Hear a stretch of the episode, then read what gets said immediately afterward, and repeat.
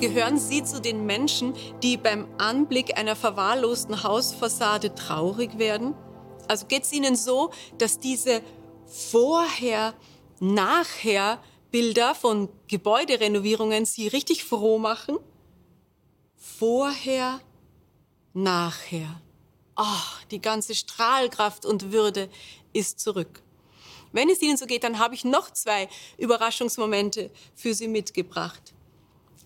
Aus diesem wurde nämlich wieder dieses Haus fast nicht wiederzuerkennen, oder? Und auch dieses verfallene Bauernhaus wurde nochmal in seinem Leben zu einem einladenden Kulturzentrum. Schön, oder? Diese Fotos erinnern mich irgendwie an Ilses Erfahrung. Als ihr Mann an einem Schlaganfall verstarb, war sie schon fast 80 Jahre alt. Nichtsdestotrotz entschloss sie sich mutig zu einem Ortswechsel. Viele Jahre hatte sie am Bodensee gelebt. Ihre Kinder, Enkel und Urenkel aber wohnten noch in ihrer alten Heimat im hessischen Taunus. Darum wollte die alte Dame dort ihr Witwenleben verbringen.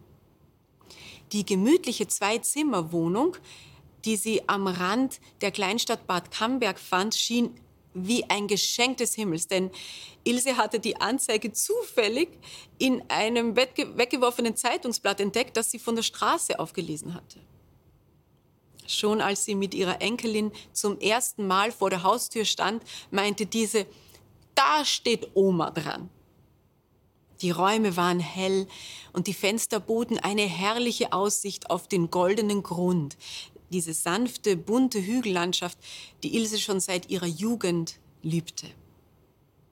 Alles schien gut und richtig zu sein, als die Rentnerin den Vertrag unterschrieb und mit ihrer bescheidenen Habe einzog.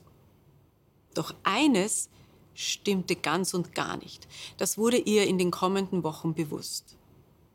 Die Atmosphäre in diesem Acht-Parteien-Haus. Zwei Männer und fünf Frauen wohnten neben unter und über Ilse, teilten sich ein Treppenhaus und sonst gar nichts, absolut gar nichts.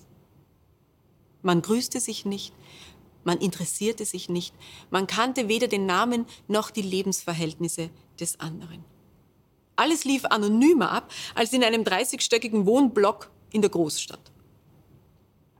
Anfangs war Ilse einfach überrumpelt von dieser Gleichgültigkeit. Sie passte sich an, sie versuchte sich daran zu gewöhnen und niemanden zu stören.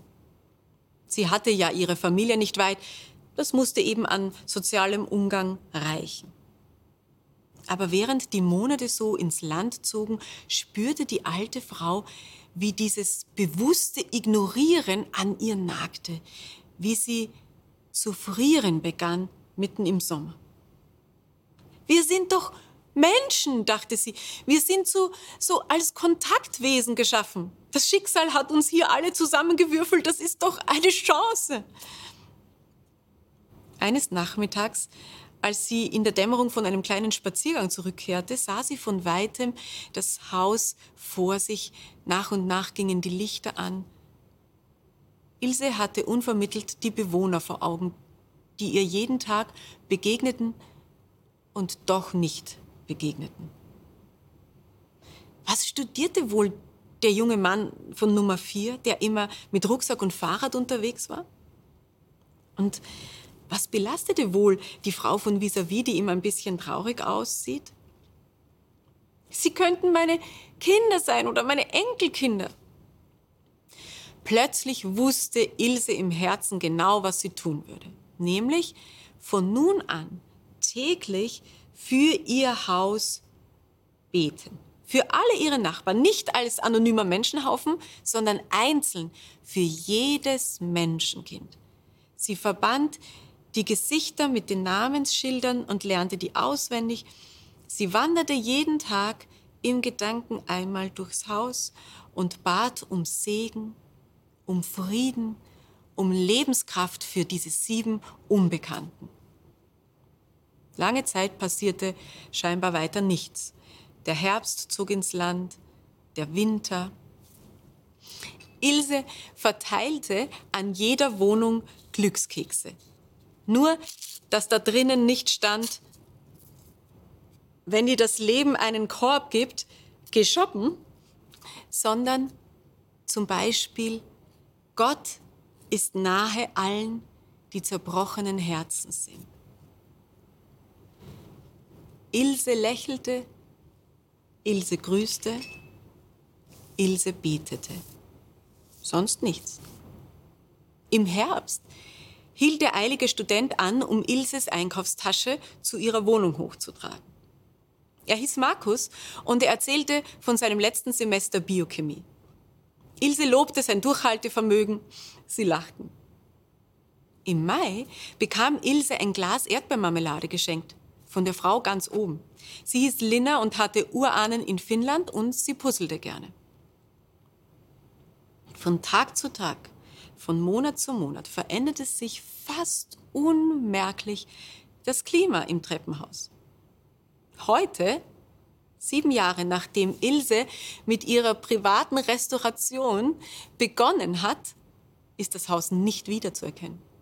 Ähnlich wie auf meinen Fotos eingangs. Martha von nebenan gibt jetzt Ilse regelmäßig den Schlüssel, wenn sie verreist, zum Blumengießen und so weiter.